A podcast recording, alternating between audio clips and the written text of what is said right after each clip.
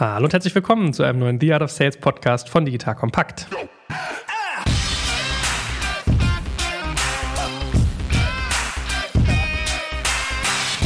Mein Name ist Shrek Kaczmarek und heute geht es um das Thema Lead Nurturing. Du lernst aus dieser Folge also, wie du interessante potenzielle Leads anfütterst. Das heißt, wie du Besucher deiner Webseite, deiner Events, deines Produkts insgesamt, die sich damit auseinandersetzen, anfütterst und in Kunden konvertierst. Wir werden also darüber reden, wie funktionieren Multi-Touch-Kampagnen, welche Touchpoint-Arten gibt es eigentlich, mit welchen Content-Formaten sollte ich arbeiten und welche Phasen gibt es dabei.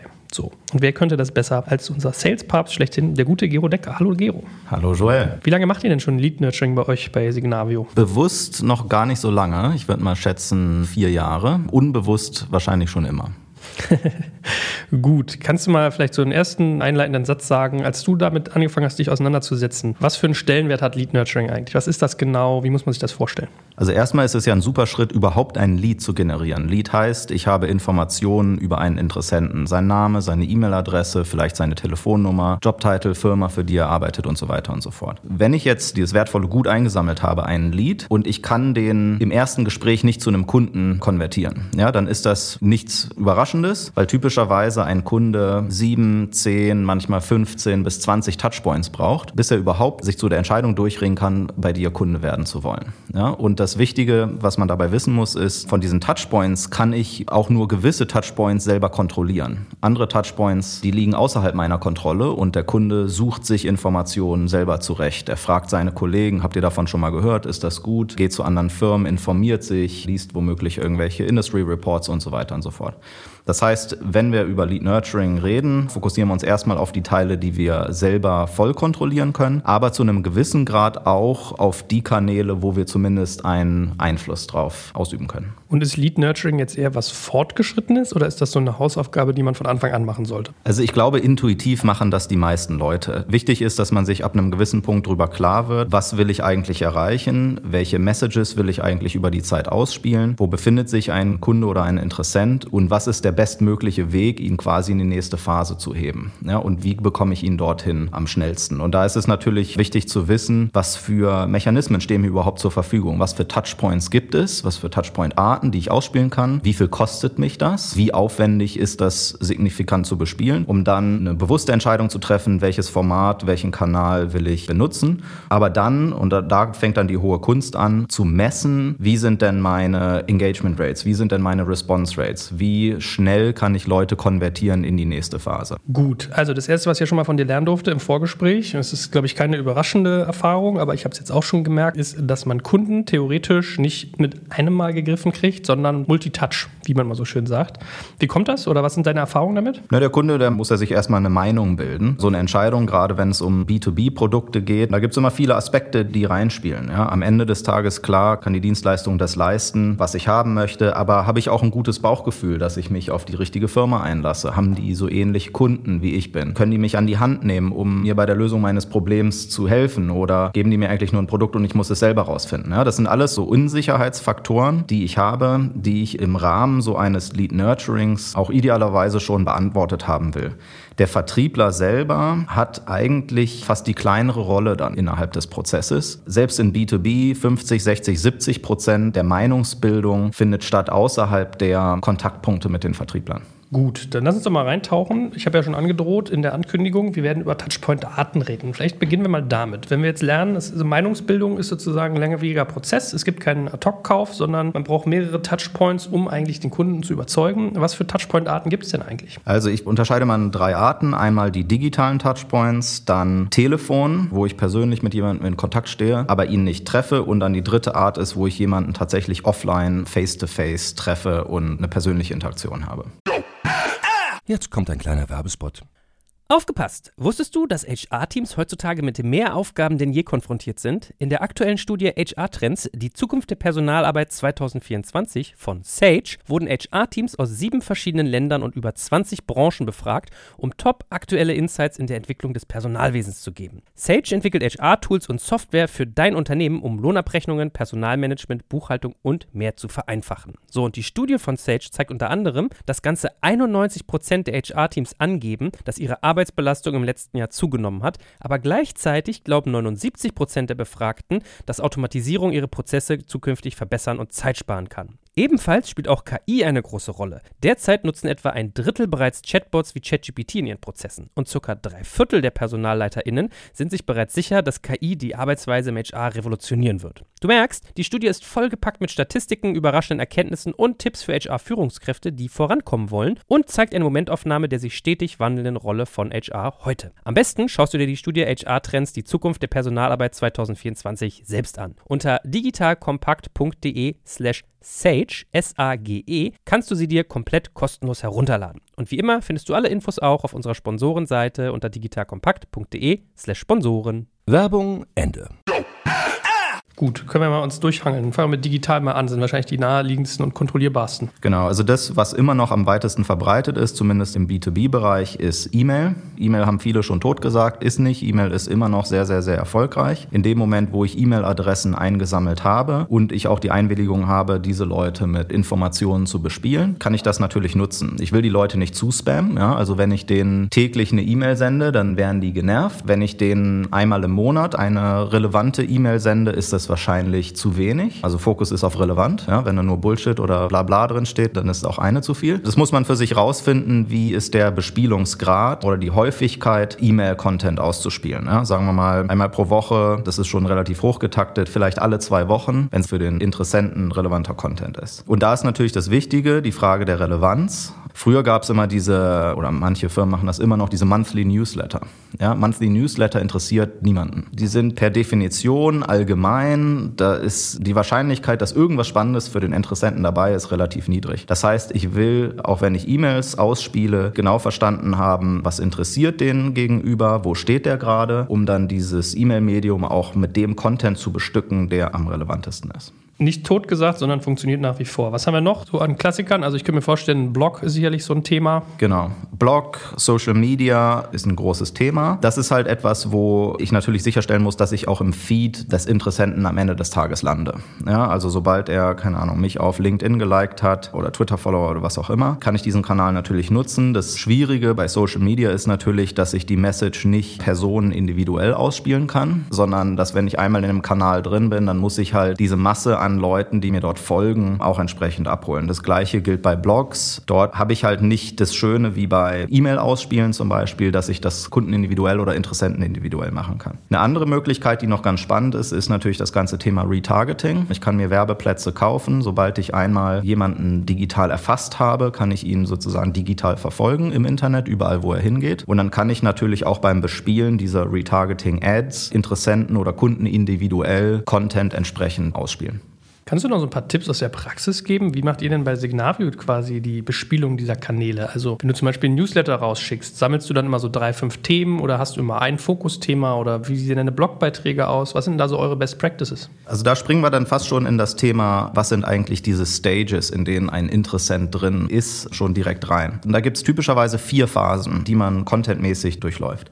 Erstes Thema ist immer Thought Leadership. Wenn der Interessent mit dir als Firma, mit deinen Produkten noch nicht wahnsinnig viel anfangen kann, dann ist die einzige Möglichkeit, ihn einzufangen, ist über Thought Leadership Pieces. Stell dir vor, du machst Software für Gastronomen Orderbirds sind ein gutes Beispiel. Die geben dir Content zu, keine Ahnung, neuen Richtlinien, die für Restaurantbesitzer wichtig sind. Oder die drei besten Tipps, um sich auf den Winter vorzubereiten, wenn du eine Eisdiele bist. Oder so etwas. Ja, das sind alles Dinge, die jetzt überhaupt nichts mit dem Anbieter zu tun haben, sondern mit der Interessentengruppe und es Content Pieces sind, die einfach die Kunden zum Nachdenken anregen und denen gute Tipps und Insights geben. Der zweite Schritt, sobald ich einmal dort jemanden eingefangen habe und ich sehe, er zeigt Engagement auf meinen Thought Leadership Pieces und er findet findet das gut und spannend. Dann ziehe ich ihn quasi eine Stufe weiter und bespiele ihn mit Customer Case Studies. Unternehmen oder Personen so wie du sind durch folgende Situation durchgelaufen. Ja, das waren die Challenges, die sie hatten, das wäre der Weg, den sie gegangen sind und guck mal hier, denen geht's jetzt viel besser heute als noch damals. Das hat erstmal nur bedingt etwas mit deinen Produkten und Services zu tun, sondern es zieht die Leute, die Interessenten erstmal eine Ebene tiefer und statt jetzt sozusagen allgemeine Thought Leadership Pieces haben sie jetzt schon etwas, was mehr mit ihnen zu tun hat und sie so langsam vorbereitet auf diese Denkweise, was wären denn die nächsten drei Schritte, die ich tun könnte, womöglich unter Zuhilfenahme von Produkten oder Dienstleistungen, um meine Situation auch entsprechend zu verbessern.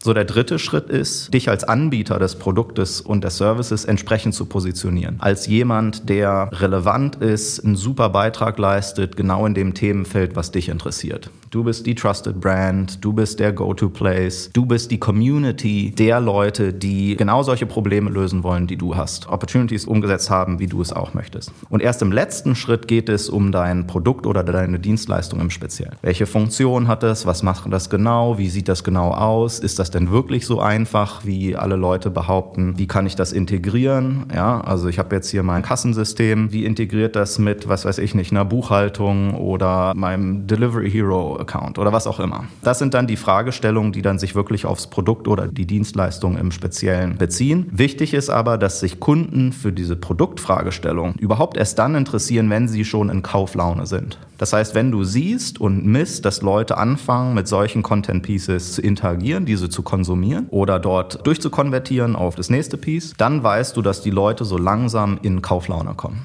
Das kann man natürlich benutzen, wenn man das entsprechend durchmisst, dass ich an solchen Stellen spätestens Vertriebskollegen mit ins Spiel bringe, die dann den Kunden weiter an die Hand nehmen können, die persönliche Situation durchsprechen können, Tipps geben können und an die Hand nehmen bis hin zum Kauf des Produktes, der Dienstleistung und der entsprechenden Nutzung. Gut, also wie bei der Ernährung von einem kleinen Kind, die fangen auch nicht mit Hamburgern an, sondern mit Milch ist es auch hier so ein bisschen so, man sollte nicht den Fehler begehen, als erstes über das Produkt zu reden, sondern man kommt eigentlich eher über den Content, über das Know-how. Ich meine, damit tun sich ja viele gefühlt schwer. Ich habe immer so den Eindruck, wenn ich irgendwo irgendwo Marketing-Pieces äh, produziert habe mit Partnern, war immer so, ja, da müssen wir doch aber unsere Firma einstreuen. Da muss doch irgendwie unser Produkt genannt werden. Also ist deine Empfehlung eher wirklich, das als Funnel zu sehen? Absolut. Wenn ein Interessent dich nicht kennt als Firma und deine Produkte nicht kennt und du bespielst sie dann mit Produktinformationen, da interessiert kein Mensch. Da interagiert keiner mit diesem Content. Er sagt ja, was will der denn von mir? Da kann höchstens passieren, dass dann irgendwo mal auftaucht, ups, du bist hier der zweit- oder drittgrößte Anbieter für dieses Thema. Dann sagen die Leute, ah, da muss ich mich ja scheinbar doch damit mal beschäftigen, weil scheinbar haben die ja was Spannendes zu erzählen. Aber diesen Hoppla-Effekt willst du eigentlich vermeiden, sondern du willst die Leute mit dem Thema begeistern und von Anfang an etwas bieten können, wo sie etwas lernen. Etwas, was sie vorher nicht wussten. Insights geben, die sie nicht hatten. Sie auf eine Reise mitnehmen.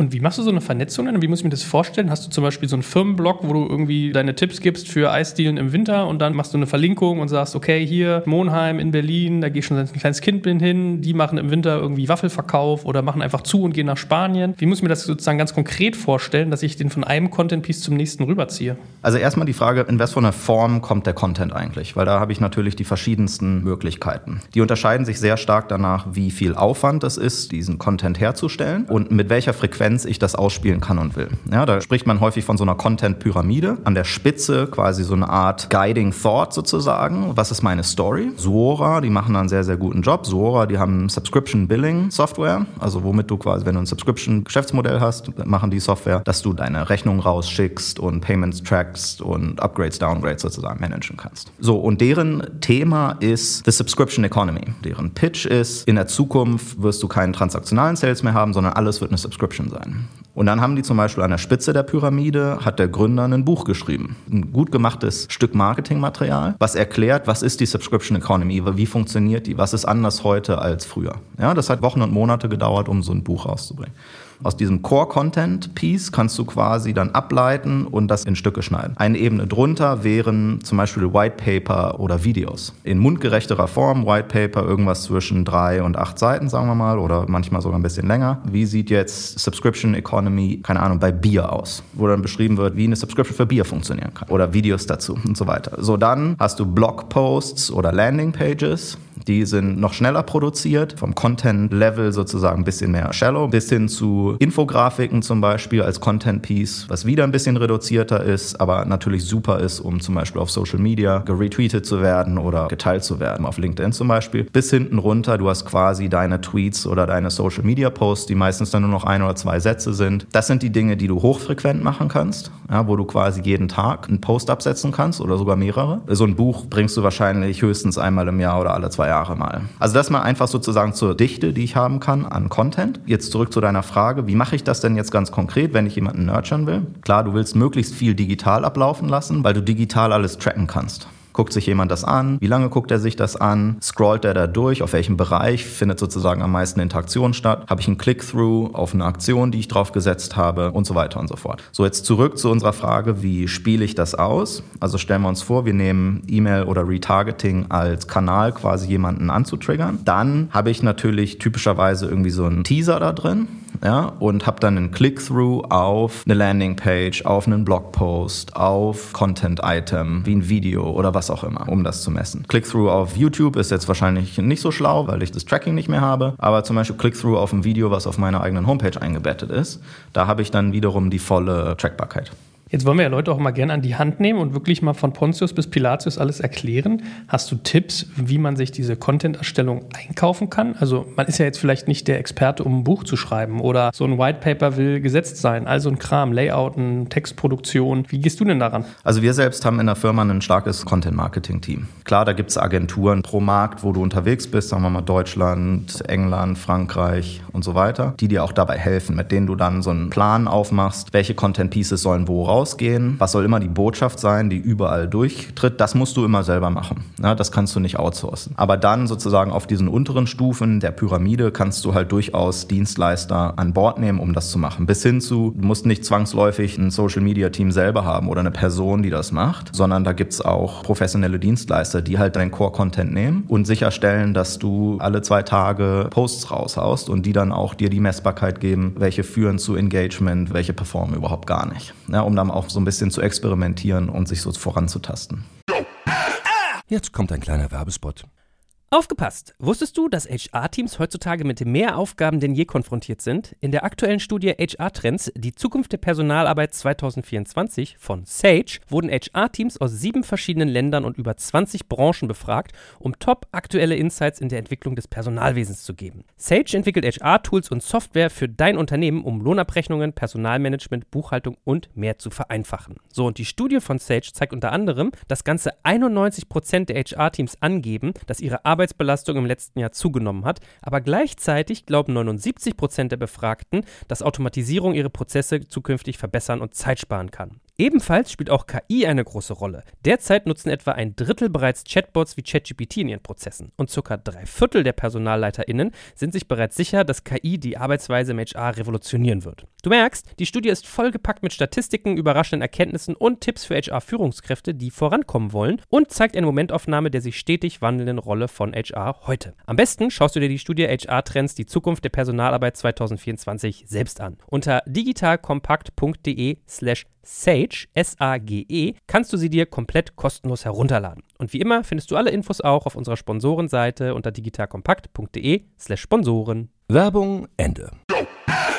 Auch wenn es sehr, sehr schwer ist, das branchenübergreifend zu definieren, aber hast du so Daumenregeln, ab wann eine Kampagne oder ein Content-Format erfolgreich war? Also sagst du zum Beispiel, weiß ich nicht, Bounce Rate sollte unter 30 Prozent liegen oder Verweildauer mindestens fünf Minuten oder ich will aus so einem Piece drei Marketing Qualified Leads auf irgendwie 100 Leser haben, irgendwie sowas. Hast du da so Kennzahlen, mit denen man arbeiten kann? Da müssen wir unterscheiden zwischen Lead-Generierung auf der einen Seite und Nurturing wiederum. Lead-Generierung, dort guckst du auf Cost per Lead am Ende des Tages. Wie viel hat es dich auf welchem Kanal gekostet, diesen Initialkontakt zu haben. Dann gibt es den nächsten Touchpoint Marketing Qualified Lead. Ich glaube, da haben wir auch eine andere Folge zu schon mal gemacht, was das bedeutet. Also die Idee ist, wenn du ein entsprechendes Engagement Level und eine gewisse Qualifizierung sozusagen idealerweise digital ermittelt hast, dann erst gehst du persönlich in Kontakt mit diesen Personen. Bei einem Marketing Qualified Lead kann es sein, dass ein Touchpoint schon reicht. Also zum Beispiel jemand, der auf deine Webseite kommt und aktiv eine Preisanfrage stellt. Ja? Der eskaliert sozusagen sofort durch zu einem MQL oder jemand, der auf deine Webseite kommt und eine 30-Tage-Trial macht. Und da ist es natürlich die spannende Frage, wenn du MQL-Kosten dir wiederum anguckst, dann musst du angucken, welche Touchpoints hatte diese Person bis hin zu dem MQL. Wenn du das Ganze mathematisch genau machen willst, musst du ermitteln, welcher Touchpoint hatte wahrscheinlich wie viel Einfluss. Ja, also 20% Beitrag vermuten wir von einem Video, 10% Beitrag von irgendwie drei Content Pieces, 70% von einem Event, wo wir den wieder getroffen haben. Und dann kannst du ermitteln wiederum, wie viel hat hat dich jeder Touchpoint gekostet. Und das kannst du dann wiederum zurückrechnen auf welcher Kanal performt besser, welcher Kanal performt schlechter. Aber wie rechnest du denn den Einfluss eines Touchpoints aus? Steckst du einmal den Daumen in die Luft und denkst dir eine Zahl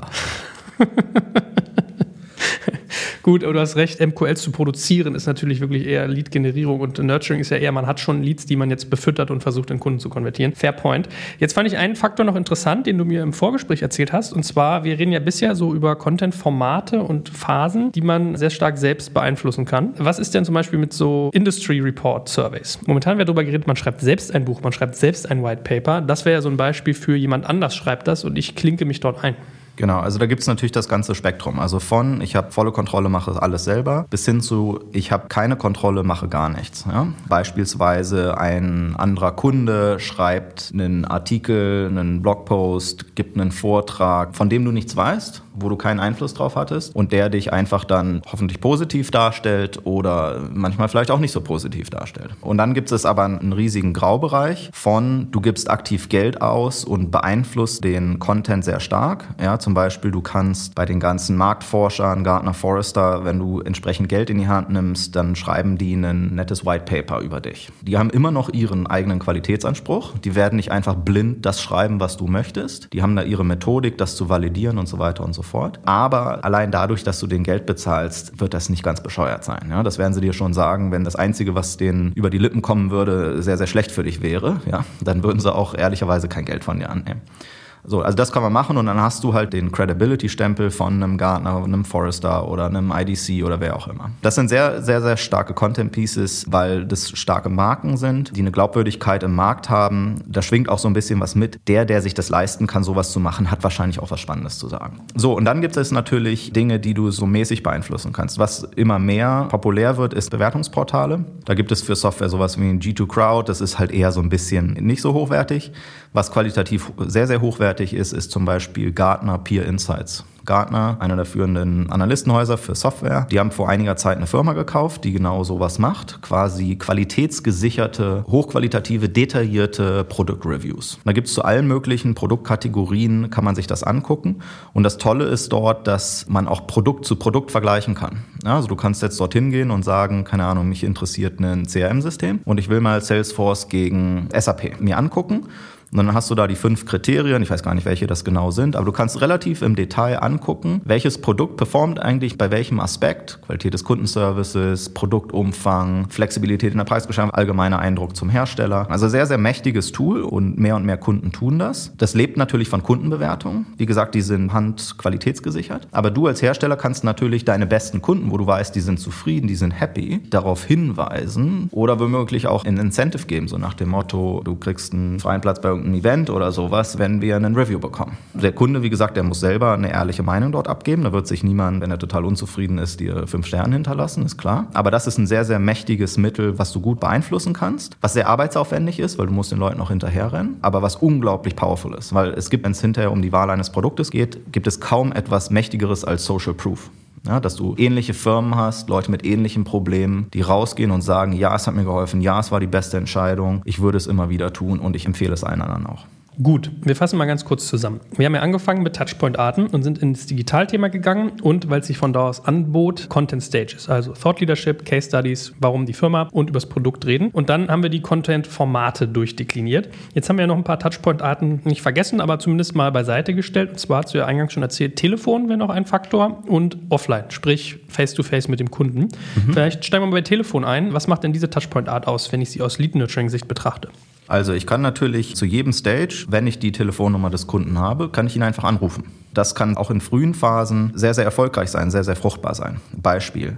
Ich weiß, dass wenn Leute zu meinem Event kommen, werden die eingefangen von dem Thema, von dir als Firma, von deinen Produkten. Ja, das heißt, die Hauptkonvertierungsfrage ist, wie bekomme ich die Leute zu so einem Event hin? Ja, ich kann ihnen natürlich eine E-Mail schreiben und so weiter und so fort. In dem Moment, wo ich jemanden anrufe und sage, du, hör zu, ich habe gesehen, du interessierst dich für das und das Thema und hast bei uns auch schon ein White Paper runtergeladen, hast das und das gemacht und wir waren auch schon vor einem halben Jahr mal in Kontakt wie sieht's denn aus? Wir haben in vier Wochen, fünf Wochen in deiner Stadt ein Event genau zu deinem Thema. Und übrigens, der Head of XYZ von Google ist übrigens ein Kunde von uns und erzählt genau über einen Use Case, der für euch vielleicht auch spannend sein könnte. Hast du nicht Lust zu kommen? Ich habe noch fünf Plätze, muss dich leider schnell entscheiden. Sobald es voll ist, ist voll. Aber ich sag mal so, wenn du mir in den nächsten zwei Tagen eine Rückmeldung geben kannst, dann kann ich den Platz auf jeden Fall frei halten. Wie sieht's aus? Das ist ein sehr, sehr mächtiges Tool. Klar, man hat da so einen kleinen Trick eingebaut. Natürlich gibt's nicht nur fünf Plätze, zumindest in den meisten meisten Fällen nicht, aber klingt erstmal gut, dass der Gegenüber auch handeln muss und sich dann auch darauf committet, tatsächlich zu kommen, weil wenn er nicht kommt, dann hätte ja jemand anderes, der gerne hätte kommen wollen, seinen Platz einnehmen können. Und es ist ein tolles Gespräch. Ich will ihm ja nichts verkaufen, sondern du sagst, ich will dich nur auf ein Event hinweisen. That's it.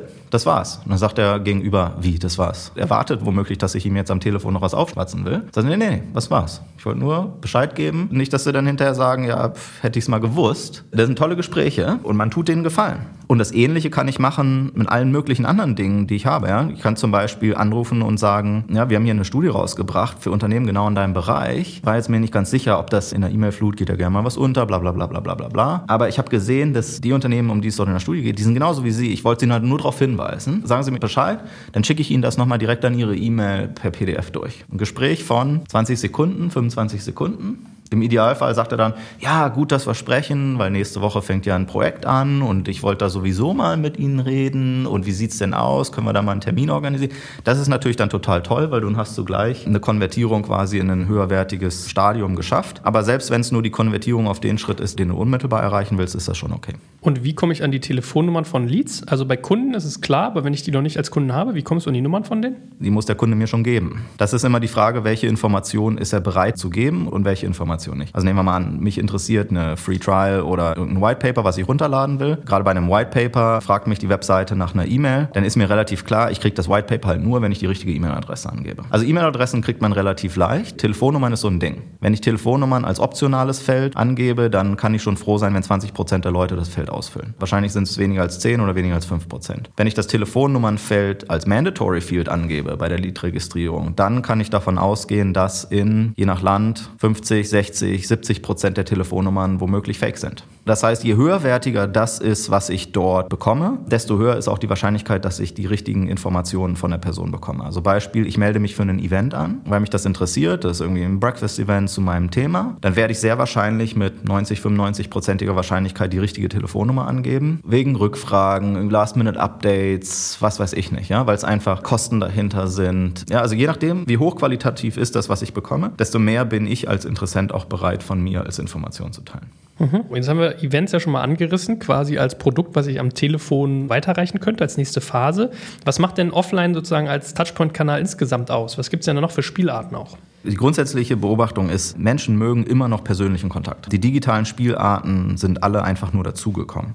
Bei Events gibt es jetzt einfach verschiedene Arten von Events. Es gibt die Events, die unter meiner Brand laufen. Und dann gibt es die Events, die von anderen Leuten organisiert werden, wo ich sehr wahrscheinlich einen Beitrag bezahlen muss, damit ich dort mit auftreten kann. Vor einem Monat war gerade hier die Digital X von der Telekom zum Beispiel in Köln. Das ist eher so Messecharakter, aber dann gibt es auch kleinere Kongresse, 50, 100, 150 Teilnehmer. Vom Kosten-Nutzen-Verhältnis her ist häufig das, was am besten performt, sind die Events, die man selber macht, wo ich komplett den Content steuern kann. Da gibt es verschiedenste Formate. Es gibt eher so diese kostengünstigen Kurzformate, also zum Beispiel irgendwie ein Breakfast-Meeting, das beginnt um 8.30 Uhr, sagen wir mal, und geht bis 10.30 Uhr, zwei Stunden. Und da gibt es irgendwie ein, zwei spannende Vorträge, vielleicht noch irgendwie einen Mini-Workshop oder so etwas. Oder ich mache so ein Nachmittags- oder Abends-Event, ja, wo ich irgendwie ein, zwei Stunden Programm habe und danach gibt es halt noch Getränke und irgendwie ein paar Happen. Das sind sozusagen Events, die sind relativ kostengünstig gemacht und erfordern auch nicht wahnsinnig viel Zeiteinsatz von den Teilnehmern. Dann gibt es noch so Events, die laufen ein bisschen länger. Also zum Beispiel nehmen wir mal einen Halbtages-Workshop oder Tagesworkshop, wo man sagt, lerne, wie ich mein erstes AI-Script baue. Da gehen dann eher Leute hin, die auf Spezialisten, Staff-Level sozusagen sind. Die gehen dorthin, weil sie ein kostenloses oder sehr günstiges Training bekommen. Ja? Oder da ist ein Training zum Thema Social Recruiting und wie ich Technologie nutzen kann, um das besser zu machen oder sowas. Ja? Kann man auch relativ kostengünstig machen, für den Interessenten einfach ein bisschen mehr Zeiteinsatz. So, und dann gibt es so diese exklusiven Events, die dann mehr Geld kosten pro Person. Nehmen wir mal an, man bucht hier in Berlin Michelin-Stern, Restaurant, macht dann ein super tolles Dinner, man holt noch einen richtig coolen Speaker, ja, keine Ahnung, Barack Obama, da wäre jetzt ein bisschen zu teuer, ja, irgendwen, den man schon immer mal treffen wollte. Da kommen die Leute ja in Scharen hin, ja. Also wenn ich Leuten eine persönliche Einladung schicke, dann kriege ich wahrscheinlich eine Response Rate von 90 Prozent oder so von Leuten, ja, ich komme oder ich komme nicht. Ja, weil das ist so exklusiv. Du weißt, da werden hunderte von Euros pro Person investiert, dass du dorthin kommst. Funktioniert unglaublich gut, aber es muss halt zu deiner Zielgruppe passen. Ne? Ist es dir wert, als Touchpoint 250 Euro pro Teilnehmer auszugeben? Es gibt Produktanbieter, für die lohnt sich das halt total. Ja? Also die klassischen Vermögensberater, ja, die machen das. Oder M&A-Beratungsbuden. Investoren, die organisieren solche Dinner andauernd. Irgendwie so ein 200 Euro Lead-Nurturing-Touchpoint sozusagen einzubauen, ist für die halt super billig. Und was würdest du sagen von den Touchpoint-Arten, die wir jetzt durchgesprochen haben, also Telefon, Face-to-Face und digital, welcher funktioniert am besten? Oder vielleicht muss man das auch einschränken, welcher funktioniert wann am besten? Digital ist das, was am einfachsten skaliert, was unabhängig von Geografie ist. Da ist es egal, ob du in deinem Lead-Funnel 1000 Leute drin hast oder 100.000 Leute. Das skaliert halt wie die Hölle. Und man kann das sehr einfach ausspielen. Da gibt es super Tools dafür, Marketing Automation Tools, mit denen man das ganze Tracking sozusagen bekommt, aber auch das Ausspielen des Contents vollautomatisiert sich zusammenklickern kann. Sowas wie ein Retargeting und so. Ich bin jetzt ja selber kein Experte, aber das ist auch noch mit relativ überschaubarem Aufwand gemacht. Kannst da deine Kosten relativ gut tracken. Wie viel bezahlst du für wie viel Engagement? Telefon ist schon ein bisschen teurer. Du musst halt da Leute sitzen haben, die auch tatsächlich durchtelefonieren. Aber es ist im Endeffekt günstiger, als man so glaubt. Gerade wenn die Gespräche relativ einfach sind. Also zum Beispiel hinweisen und konvertieren auf ein Event. Das kannst du sehr einfach auslagern an einen Callcenter-Anbieter. Ja, da buchst du halt ein gewisses Kontingent oder bezahlst pro Touchpoint und das kann man relativ kosteneffizient machen. Bei Offline-Events, je nachdem, wie viele Leute ich dorthin bekomme, je nachdem, wie das Format aussieht, kann es halt sein, dass ich irgendwas zwischen 20, 25 Euro pro Teilnehmer bis hin zu zum Teil Tausenden von Euros für super High-End-Events, ja, wenn ich da für die Leute kostenlose Hubschraubertouren unter der Golden Gate-Brücke mit einbaue, ja, dann wird es halt teuer. Dann kommt man übrigens auch in diese ganze Compliance-Problematik rein. Ja? Also was dürfen deine Interessenten überhaupt noch annehmen? Und da muss man sich halt gucken, was ist dort Kosten-Nutzen. Ja? Wie viel darf mich meine Customer Acquisition Cost am Ende des Tages Ende zu Ende kosten? Wie viel davon will ich sehr wahrscheinlich oder muss ich sehr wahrscheinlich für den Sales-Teil ausgeben? Wie viel für den Marketing, Schrägstrich Lead Generation, Lead Nurturing-Teil ausgeben? Was sind die Conversion Rates dazwischen? Und dann komme ich irgendwann zu so einem Modell, wo ich halt verstehen kann, was sind die performantesten Inputs und Touchpoints, so dass ich hinterher meinen Target Customer Acquisition Cost auch erreiche. Hast du so goldene Regeln, vielleicht sowohl im Sinne von Do als auch Don't? Also wir haben ja schon gesagt, sprich als letztes über dein Produkt, nicht als erstes. Hast du noch weitere Regeln beim Lead Nurturing, wo du sagst, das sind so Erfahrungswerte, die man beachten sollte? Qualität ist wichtig. Ja, also man kommt sehr schnell dazu, so Fluff zu machen. Es skaliert nicht, wenn du da den größten Experten immer brauchst, um Content zu produzieren. Da kommst du nicht auf deine Taktfrequenz, sondern du brauchst dort Leute, die womöglich vom Expertengrad ein Stück weit ein oder zwei Etagen tiefer sitzen, aber in der Lage sind halt Content Pieces auch am am laufenden Band produzieren zu können. Aber du musst halt da auch eine Qualitätskontrolle drüber haben. Wie sehr matcht das immer noch mit dem Core-Content, mit deiner Core-Message, die du rausbringen willst? Oder steht dort offensichtlicher Bullshit drin? Das darf dir nicht passieren. Ja, das merken die Leute. Was auch noch so ein Gebot der Stunde ist, ist manchmal auch einfach ein Stück weit Provokation. Je provokativer das ist, desto gefährlicher wird es natürlich, weil es auch total zurückfeuern kann, dass du Leute auf dem falschen Fuß erwischt oder das, was du erzählst, sich drei oder fünf Monate später als kompletter Nonsens rausstellt. Authentizität Authentizität ist halt wichtig. Und da kann man gerade als Gründer natürlich viel reinbringen, wenn ich mich als Person, was mich ausmacht, was mich interessiert, was so in meinem Leben passiert, verbinde mit dem, was die Firma darstellt, was die Produkte und Services sind, was in der Industrie passiert. Und wenn ich das alles zusammen verbinden kann, dann wird es sehr spannend für die Leute und authentisch. Ist es generell so ein Learning auch, dass es sozusagen immer ein Gesicht geben sollte zu dem Content, mit dem ich quasi meine Leads anfüttere? Oder vielleicht auch ein Logo. Muss ja nicht immer eine Person sein, kann ja nicht mal eine Firma sein, wenn ich jetzt wieder in die Case Studies so. Klar, also auch wenn ich über Thought Leadership Content zum Beispiel rede, dann muss irgendwo klar sein, dass es von dir kommt. Okay? Weil sonst zahlt es auf deine Brands und zahlt es auf deine Produkte auch gar nicht ein. Du willst es nicht übertreiben, aber es sollte sichtbar sein, dass das von dir kommt. Dass vielleicht dein Logo irgendwo mit auftaucht und so weiter und so fort. Aber nochmal, bei Thought Leadership Content redest du nicht über dein Produkt. The 10 most things to do, ja. Und jetzt hast du verstanden, warum du mein Produkt kaufen musst. Das ist genau falsch, weil da sind die Kunden noch nicht. Sondern der Conversion wäre dann, guck mal, hier sind die zehn Dinge, die du am besten tust. Und wenn das jetzt für dich relevant war, klick hier und schaue, wie genau diese Ansätze oder ähnliche Ansätze in folgenden drei Firmen zum Erfolg geführt haben. Das wäre die viel bessere Conversion, weil das der nächste logische Schritt ist für den Interessenten. Letzte Frage, wo ist eigentlich Lead Nurturing aufgehangen? Also sollte ich dafür eine eigene Abteilung schaffen? Gibt es dafür eine verantwortliche Position? Muss das vom CEO immer mitgesteuert werden? Also ist sozusagen vom Kopf her ein Thema zu steuern? Wie, wo muss ich das aufhängen? Typischerweise Marketing. Die sind typischerweise für Inbound-Lead-Generierung, Lead-Nurturing bis hin zur Marketing-Qualified-Lead zuständig. Und das andere Brand und Reputation. Leads kann ich relativ gut durchmessen, kann auch sehr schnell sehen, welcher Euro führt zu was. Brand und Reputation ist halt, was sich langfristig trägt, was kurzfristig unglaublich schwer messen lässt und auch nicht ganz so einfach steuern lässt. Ja, ist immer was, wo ich auch viel Berührungspunkte habe. Also ist Brand ein, ein Value im Sinne von Lead Nurturing, weil viele tun sich damit schwer, die wollen ja immer Performance eher haben. Eine Brand zahlt auf ganz viele Dinge einem Unternehmen. Und das darf man nicht unterschätzen. Lead Generation ist nur einer von vielen Baustellen. Brand ist wahrscheinlich noch wichtiger für den Abschluss der Bestellung. Brand zahlt aber auch ein auf Customer Advocacy. Wenn deine Brand doof ist und du hast einen glücklichen, zufriedenen Kunden, wird er trotzdem dein Produkt weniger weiterempfehlen, als wenn er glücklich und zufrieden ist und deine Brand ist einfach stellar. Macht es dann viel einfacher. Und dann hast du noch viele andere Effekte, wie zum Beispiel Recruiting, dass du Leute einfacher findest, je positiver deine Brand auch besetzt ist. Hervorragend. Das ist, war wirklich ein spannender Ritt und ich glaube hier richtig Blueprint-tauglich. Ja? Also kann man jetzt richtig nachbauen. Also wir haben gelernt, was sind Touchpoint-Arten. Wir haben über kontrollierbare, nicht kontrollierbare und beeinflussbare gesprochen. Wir hatten digital, offline und Telefon als Touchpoint-Arten da grundsätzlich. Hatten die unterschiedlichen Phasen von Thought Leadership über Case Studies, warum man die Firma kaufen sollte und warum das Produkt und last but not least auch mal über Content-Formate geredet. Ich glaube, da hat man ganz viel dabei. Und ich sehe schon, wir sollten auch mal im Sinne von Content-Formaten ein Buch schreiben mit dir. Ne? Mache ich auch mal mit dir. In diesem Sinne, Sinne, ganz herzlichen Dank und ich freue mich aufs nächste Mal mit dir. Bis dahin, ciao.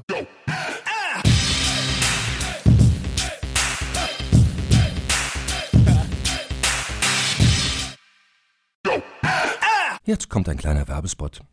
Aufgepasst! Wusstest du, dass HR-Teams heutzutage mit mehr Aufgaben denn je konfrontiert sind? In der aktuellen Studie HR Trends, die Zukunft der Personalarbeit 2024 von Sage, wurden HR-Teams aus sieben verschiedenen Ländern und über 20 Branchen befragt, um top aktuelle Insights in der Entwicklung des Personalwesens zu geben. Sage entwickelt HR-Tools und Software für dein Unternehmen, um Lohnabrechnungen, Personalmanagement, Buchhaltung und mehr zu vereinfachen. So, und die Studie von Sage zeigt unter anderem, dass ganze 91% der HR-Teams angeben, dass ihre Arbeit Arbeitsbelastung im letzten Jahr zugenommen hat, aber gleichzeitig glauben 79 Prozent der Befragten, dass Automatisierung ihre Prozesse zukünftig verbessern und Zeit sparen kann. Ebenfalls spielt auch KI eine große Rolle. Derzeit nutzen etwa ein Drittel bereits Chatbots wie ChatGPT in ihren Prozessen und circa drei Viertel der PersonalleiterInnen sind sich bereits sicher, dass KI die Arbeitsweise im HR revolutionieren wird. Du merkst, die Studie ist vollgepackt mit Statistiken, überraschenden Erkenntnissen und Tipps für HR-Führungskräfte, die vorankommen wollen und zeigt eine Momentaufnahme der sich stetig wandelnden Rolle von HR heute. Am besten schaust du dir die Studie HR-Trends, die Zukunft der Personalarbeit 2024 selbst an. Unter digitalkompakt.de slash Sage, S-A-G-E, kannst du sie dir komplett kostenlos herunterladen. Und wie immer findest du alle Infos auch auf unserer Sponsorenseite unter digitalkompakt.de slash Sponsoren. Werbung Ende.